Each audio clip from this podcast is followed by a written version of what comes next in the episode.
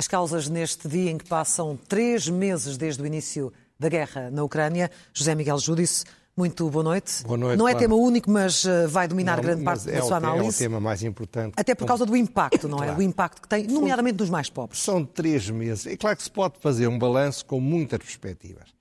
Mas eu escolhi aquilo que tem a ver com o que eu acho que é a grande incógnita sobre o que vai acontecer. E tem a ver com a opinião pública internacional e tem a ver com aspectos económicos e de carestia. Repare, de facto, estão a acontecer dois tipos de fenómenos, quando são juntos, são terríveis. A falta de produtos para comprar e a inflação que torna mais caros, mesmo que não houvesse falta de produtos. Sim.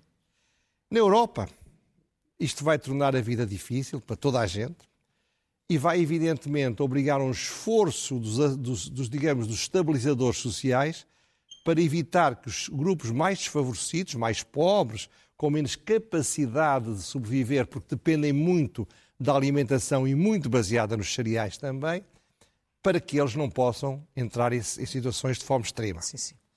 Mas na Europa ainda há soluções. Agora, se descermos o outro lado do Mediterrâneo, no norte da África, nos países com muita população e na África Negra, a situação já se sabe que vai ser trágica.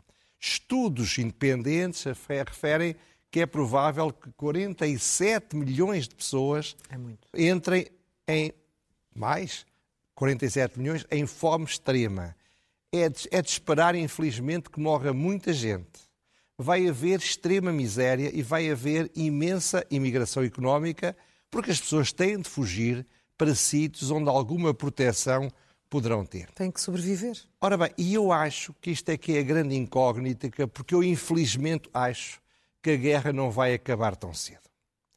Aconteça o que acontecer. E por isso a Rússia vai intensificar os bombardeamentos em outras zonas e não só nas zonas que ela quer controlar, vai tentar destruir linhas de caminho de ferro, vai tentar destruir estradas para evitar que os apoios entrem e também para dificultar a exportação de cereais. Se bem que essa deve- é mais pelos portos, mas também estão bloqueados. Não é? Os portos estão completamente bloqueados, quer dizer, não há qualquer hipótese de exportar por aí. Além disso, eu estou convencido, não posso afirmar que seja assim, mas pondo-me nos sapatos do Putin, o que não é fácil para ninguém, por todas as razões, eu estou convencido que ele vai chegar ao outono e é ele próprio que vai cortar o fornecimento do gás natural à Europa. Vai antecipar-se. Porquê? Porque não vai ficar a fornecer até ao dia, na medida em que a Europa não precise de comprar. Ora, se isso acontecer antes do inverno, isso vai ser um choque muito grande sobre as populações europeias. Eh, e por isso eu diria que eh, devemos centrar-nos hoje na carestia alimentar e na inflação. E nesse, nesse campo, o José Miguel Judice hoje traz uma, uma capa do Economist que é verdadeiramente impressionante. É impressionante. Eles são notáveis no grafismo e a capa é, são umas espigas de milho, em que vai aparecer agora aí no ecrã, eh, as espigas de milho em que eh, os, os grãos são caveiras. Sim. Isto é, a ideia da morte ligada à falta de Comida. comida. De comida. E Neste caso, repare, os cereais, do trigo. Exatamente. Eu reparo, em resumo, eles fizeram um artigo notável, como aliás são sempre estes artigos que se referem à capa, e eu estou a respigar sobretudo lá, também fui a outras fontes, mas há um conjunto de informações, espero que agora possam aparecer. Não sei, não, no- não estou a dar-me informações sobre se é possível ou não. Esperemos que sim, se não, mas era, se não era importante paciência. vermos, sim. Porque são alguns dados. Eu não sabia, mas 4 quintos da população mundial, ou seja, 6,3 mil milhões de pessoas, necessitam de importar para se alimentar. Em 2021, a Rússia e a Ucrânia exportaram 28% do mercado do trigo. Eu ouvi o programa consigo com o Milhazes e com, Com o Rogério. Dizendo no tempo da União Soviética, a Rússia e a Ucrânia importavam cereais. Agora exportam 28% do mercado mundial de trigo. Os preços de referência no mercado mundial do trigo subiram 39% nos últimos três meses. É muito. 50 países dependem em 30% das suas importações de alimentos de trigo ucraniano. E 26 países dependem 50% de trigo ucraniano ou russo. As exportações russas e ucranianas de girassol respondem por 11,5% da produção mundial de, de óleo. óleo. de origem vegetal. De óleo, sim, sim. Todos os óleos. A Rússia é o principal exportador de gás natural do mundo e o segundo, e o segundo maior exportador de petróleo. E atenção que nos últimos três meses o preço do gás natural aumentou 79% e o preço do petróleo aumentou 16%. O preço dos fertilizantes, sem o qual não é possível fazer a produção de grandes extensões agrícolas, aumentou 30% em 2022 e já tinha aumentado 80% no ano anterior. Aí, evidentemente, não tinha nada a ver com a guerra. A Rússia produz 40% do potássio a nível mundial e é o maior exportador mundial de fertilizantes. Estes dados demonstram os efeitos inexoráveis de dois acontecimentos: da guerra Sim. e do bloqueio às exportações ucranianas e das sanções e as dificuldades inevitáveis de que a Rússia possa exportar mesmo que queira. O prolongamento da guerra vai, portanto, ter efeitos devastadores. E eu creio que vai ter efeitos devastadores já na produção de verão da Ucrânia. É o que diz o Economist. Vocês deram uma notícia que é muito mais otimista. Esperemos para ver. Eu não faço ideia nenhuma, não sou especialista. Mas temos sempre o problema do escoamento. Isso o escoamento é evidente. Não é possível escoar aquela brutal produção através de Vamos ver, vamos ver a capa do Economist, ah. eu penso que já, já, já ah, esteja em condições uh, de, ser, de ser exibida, é porque é uma capa uh, bastante emblemática e se for feito um, um zoom in, portanto uma aproximação da Câmara a estas espigas, vemos, como dizia há pouco o José Miguel Júdice, que em cada bago de trigo, em cada semente está uma caveira. Uma caveira. É a, a catástrofe alimentar que aí vem. Porquê é que isto é importante? Isto é importante, evidentemente, para as pobres populações mais dependentes deste tipo de alimentação, sobretudo. É, é, é, é catastrófico para as classes médias, mas, sobretudo, tem efeitos que nós não sabemos medir sobre a opinião pública internacional, sobretudo na Europa e nos Estados Unidos. Isto sobretudo é. essa, porque a restante eh, procura ter alimento para, para sobreviver. Claro, a opinião pública... E aqui tem a ver muito mais com o conforto e também com, com os salários que depois não chegam para pagar. Exatamente, falaríamos disso, mas é evidente que na África a opinião pública não é muito importante para o esforço de guerra de apoio à Ucrânia, claro. seja como for. E aqui sim. Veja-se outra, outra, outra, outra, outra, algum amigo meu me mandou de uma bomba de gasolina na Alemanha, onde os preços do gasóleo e, do, e da gasolina são bastante superiores, agora, isto foi há dias, ao que se paga em Portugal. O que significa que uma duas coisas está a acontecer.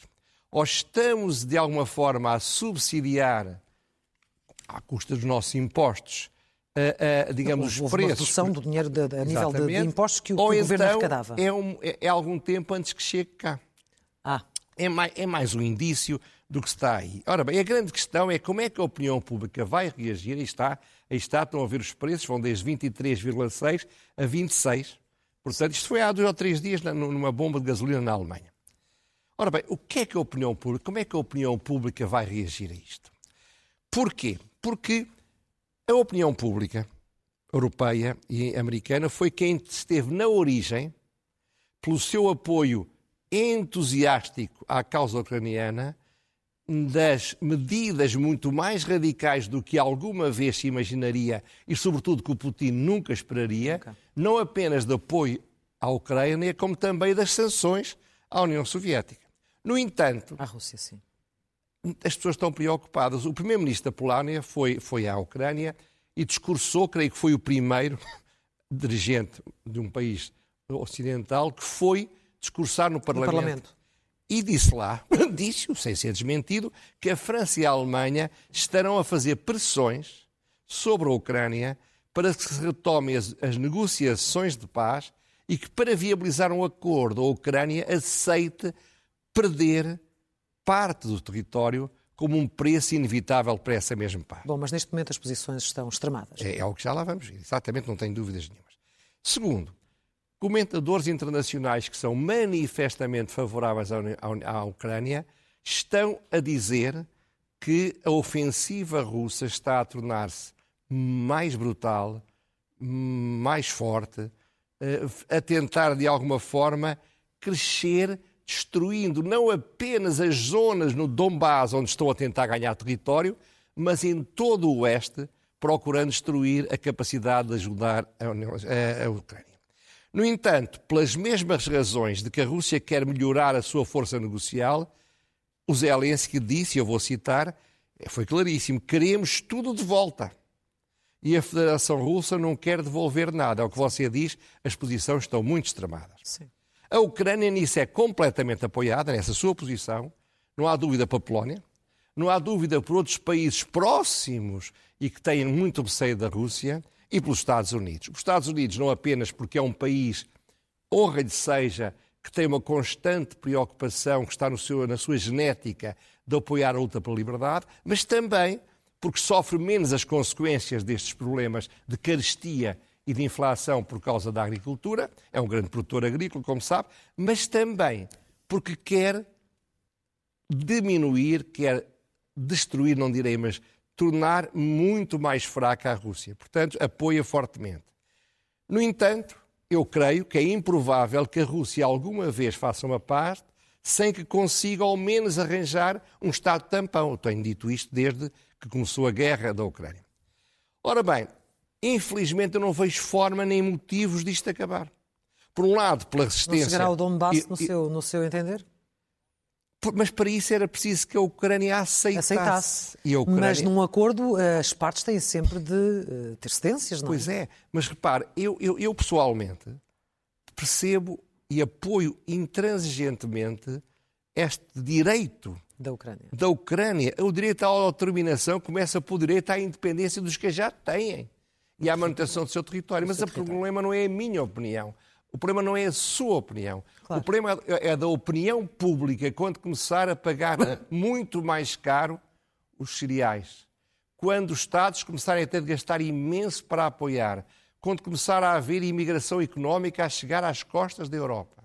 Quando começar a haver os problemas da subida dos produtos dos quais se produz e que exigem gás natural ou petróleo como é que a opinião pública vai reagir.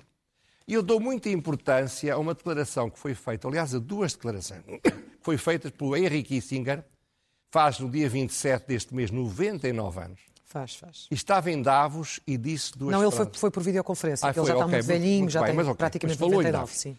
E ele disse esta frase sibilina, que é o seguinte, espero que os ucranianos mostrem ter o mesmo nível de sensatez que têm de heroísmo. Isto é uma mensagem clara que apresentava a, frase seguinte: é preciso que haja uma paz na Ucrânia nos próximos dois meses. E é essencial que a Rússia, a Rússia não entre numa crise total de desagregação. Algo que já falámos aqui, e não só aqui, muita gente já falou. Mas Kissinger é o grande senador da política internacional. É um realista, há que dizê-lo, mas é um homem que vê as coisas antes dos outros. Portanto, o que eu acho é que estamos aqui numa luta contra o tempo. A negociação é inevitável. Ou uma espécie de bloqueio das duas partes, com, com trincheiras, como, como, em certa medida foi a, a, primeira a Grande Guerra, a Primeira Guerra Mundial, no, no solo francês, lembra-se disso? Uhum. Lembra-se? Não, ter dos livros de história, claro, Exatamente. como é óbvio. Do lado dos países da NATO, o que é que se espera? Espera-se que, com o apoio militar forte com o heroísmo e a energia resistente de quem luta pelo seu próprio país, com os problemas das sanções a fazerem cada vez mais efeito, com o desânimo e a desmobilização das tropas russas, que se cria uma situação em que Putin queira fazer um acordo em condições menos favoráveis. Mas do lado da Rússia, pensa-se exatamente o contrário. Quer-se que com os efeitos sobre as opiniões públicas da, da Europa Ocidental e dos Estados Unidos da América, e do Canadá, etc. Com a carestia, com os, os problemas económicos gravíssimos a nível da África, que as opiniões públicas que são furiosamente favoráveis à Ucrânia mudem de opinião. E isso é que é a grande questão que se coloca aqui. Ou seja, duas estratégias diferentes em que o tempo é o grande construtor. Quem aguentar mais vai ter mais possibilidade de ganhar alguma coisa. Porque repare, o resultado e as condições de uma negociação dependem de três coisas. Primeiro, dependem da força anímica ucraniana. Ela é inequívoca. Depende do apoio militar do Ocidente. Ele é indiscutível. Mas também depende da pressão que a opinião pública faça num sentido ou no outro. E as opiniões públicas são muito voláteis. Não, são como um gás que se evapora. Portanto, a minha, o meu pessimismo resulta de eu temer que gradualmente a opinião pública deixe-se entusiasmar, outros temas venham a encher os, os mídia e as primeiras páginas. Repare que, como alguém dizia com um certo humor negro, o Putin acabou com o Covid. Se não houvesse a guerra, neste momento os telejornais, os jornais da noite, estavam carregados de reportagens sobre a Covid. Tal como a Covid acabou com tantas outras coisas. Com tantas é? outras coisas. Isto para dizer o quê? Para dizer que, portanto, eu tenho medo, tenho receio, estou pessimista quanto aos riscos da mudança de opinião vamos, pública. Vamos, vamos avançar, José Miguel Judice, vamos esperar para ver. Vamos avançar e hoje eh, quero voltar a falar de médicos de família. Porquê? Não, o que é que ficou por dizer? Não ficou nada por dizer, mas é importante voltar ao tema. Eu há duas semanas referi que eh, os 1 milhão e 300 mil eh, pessoas sem médico de família devia ser ponderado com a circunstância de nem toda a gente precisar de médicos de família. Vários médicos me escreveram. E um deles que me impressionou muito, autorizou-me a usar as informações que ele deu, é um médico que dá apoio a lares no interior do país. Ora bem, os lares têm, não se sabe bem, mas curiosamente Portugal não se sabe, mas deve haver cerca de 100 mil pessoas em lares. Os lares, embora o Estado não apoie, têm médicos que vão visitar os doentes. São pessoas que precisam de muito apoio. Faz sentido, claro. Todos eles receitam remédios, todos eles tratam os doentes, mas não podem receitar meios auxiliares de diagnóstico. Não podem receitar uma raio-x, não podem receitar fisioterapia, não podem receitar uma análise. Têm de ir ao, têm de ir ao centro de saúde, os pobres velhinhos. Ou alguém por eles, neste Está caso. bem, mas é? depois, como Muitos os médicos. podem deslocar. Como nos centros de saúde eles não conhecem aqueles doentes, porque eles nunca lá foram, o ato médico essencial está a ser retirado ao médico que trata do doente para ser dado a um médico para estes efeitos, um médico burocrata. Um médico que não vê, é como, é como as baixas. Não vê o doente. Isto, ora bem, estou a dar este exemplo, mas também podia dar o exemplo das grandes empresas que têm gabinetes de médicos de grande qualidade. Porquê é que esses médicos não poderiam, aliviando a pressão sobre os médicos de família, tratar daqueles que têm essa alternativa, para que os médicos de família chegassem para os que têm a mesma necessidade. Repare, porquê é que isto é muito importante? Porque isto é um caso exemplar de uma estratégia ideológica na saúde.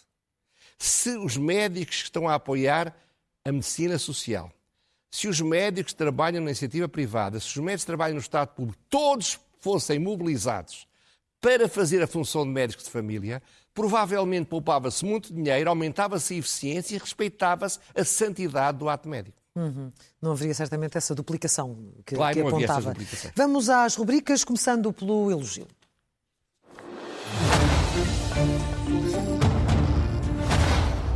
O elogio é na pessoa do Ricardo Sá Fernandes, um advogado não só, mas também especialista em direito em processo penal, e através dele é uma homenagem, um elogio a todos os advogados portugueses que dão a cara pela defesa dos arguídos, dos acusados, dos pronunciados e dos condenados.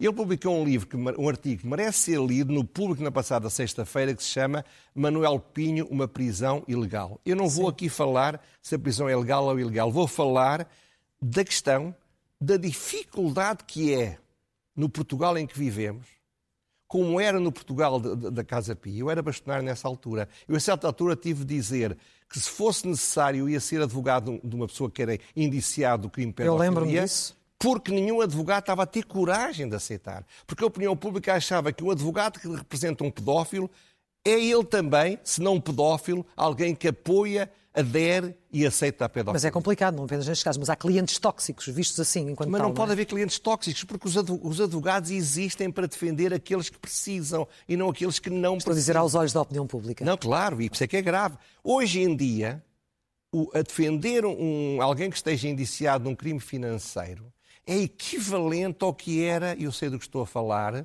defender alguém indiciado de pedofilia.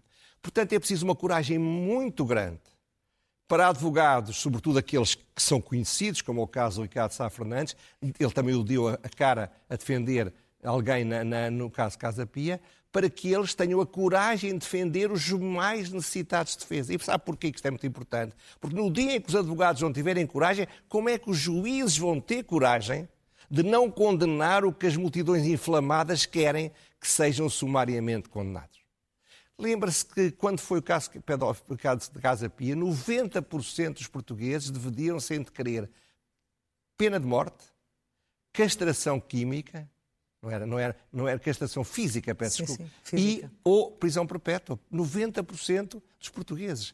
Para pessoas que ainda nem sequer estavam acusadas de coisa nenhuma é preciso louvar a coragem destas pessoas. José Miguel Júlio, deixe-me só fazer uma, uma pergunta, porque nós acabámos por não falar sobre isso na, na, semana passada e o José Miguel Júlio está a falar precisamente da questão de ser advogado nas questões de, de crimes eh, financeiros, crimes económicos, e o seu nome até foi, a sua fotografia, quando estava com João Rendeiro, aparecia sendo desfasada no tempo, mas o José Miguel Continua Júlio... a aparecer ainda hoje. É, é verdade, desfasada no tempo, estou aqui a reforçar porque já não era, já não era advogado e, e caso dele, em que eu fui mas não chegou dele, a falar disso. No caso em que eu, em que eu fui advogado ele absolviu, ele foi absolvido. Sim, é verdade, mas não chegou a falar disso e eu gostava de obter eh, um testemunho dele. rápido da sua parte, porque eh, acabou por acontecer o que todos não, sabemos, so, de um suicídio sob de, de João Rendeiro. Se gostaria de fazer algum não. comentário em relação a, morte a esta João circunstância. Rendeiro, eu curvo-me perante a tragédia de uma morte, não digo nada. Não ficaria bem a mim e provavelmente não fica bem a ninguém estar a falar muito que não seja curvarmos perante uma morte sejam quais forem as causas. Conhecia era um desfecho quais... previsível? É, isso já seria começar a falar de uma coisa que eu não quero falar. Não me leva a mal. Tá bem? Eu não sou, não é falta de coragem, é por respeito pela dignidade da morte. Vamos seguir então com Ler é o melhor remédio.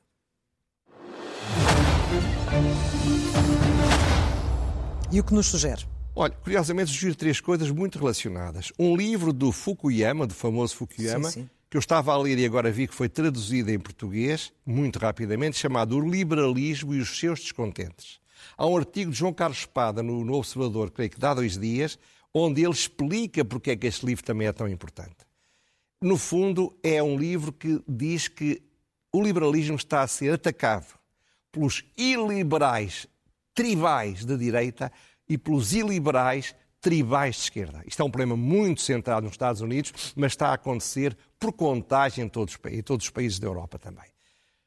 E o terceiro texto é um texto de João Miguel Tavares sobre este caso de um, de um, professor de Direito que há 40 anos tomou posição sobre o aborto e que está a haver um movimento copiado dos Estados Unidos, porque o problema, de, graças a Deus, não é um problema em Portugal, o problema da, da despenalização do aborto. Não é um problema na nossa sociedade. O artigo está muito bem escrito e é mais um caso. É o problema, no fundo, que o Fukuyama fala, e isto podia lá estar esta história, da recusa do pluralismo e da recusa da diversidade. Uhum. Nós não admitimos que as pessoas não pensem como nós achamos que é a forma correta de pensar.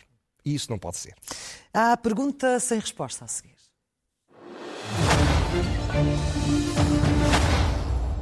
Ora bem, eu não quero perder tempo, mas quero lembrar que o Ministro da Economia, quando fez aquele grande texto sobre devia ser a bazuca, não usava a palavra turismo uma única vez. Sim, sim. O que está a salvar a economia portuguesa é o turismo. Ora, o que é que está a acontecer? Turistas estão horas, é, logo chegam a Portugal, a primeira imagem que têm é estarem horas à espera para lhe darem uma carimbadela num passaporte. O Governo, o Ministério da Administração Interna, no caso concreto, resolveu fazer uma medida excelente. Fez, no fundo, cham decidiu chamar outros funcionários do CEF que não estão nas fronteiras, estão a fazer outras coisas, agora no verão, e ao mesmo tempo deslocar polícias de segurança pública, agentes, para fazer isto. Portanto, reforçar essas equipes. Reforçar, calculo, os, os sindicatos destes investigadores de fiscalização protestam. Não quero. Uh, porque os, os, os, não é esse, os sindicatos dos, dos, dos que estão na, dos serviços de fronteiras, dos, dos inspectores. Dos inspectores. Não querem, porque aquilo é uma coisa tão especializada que só eles é que podem fazer. E alguns sindicatos de polícia também não querem. Ora bem, lutar contra o terrorismo e pela segurança do país é essencial, mas não são aqueles turistas em calções que vão criar os problemas que terroristas que quiserem criar passam sem nenhum problema, apesar dos serviços de fronteiras. Isto é, a pergunta é: será que estes senhores não sabem que são os turistas que lhes dão emprego e que são os turistas que os remuneram? Será que eles não sabem que não é assim que se luta pela segurança do país? Finalmente, a loucura mansa.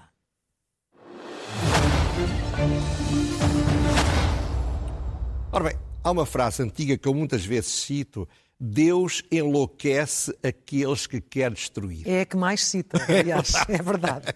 Ora bem, e esta veio-me a propósito desta decisão do LIVRE, na Câmara de Lisboa, no joelho, eh, sem falar com ninguém, sem fazer um estudo, com estes argumentos. Não se ria que... Não, mas eu sei, eu conheço o caso. A, a, ideia que eles dizem é que é para...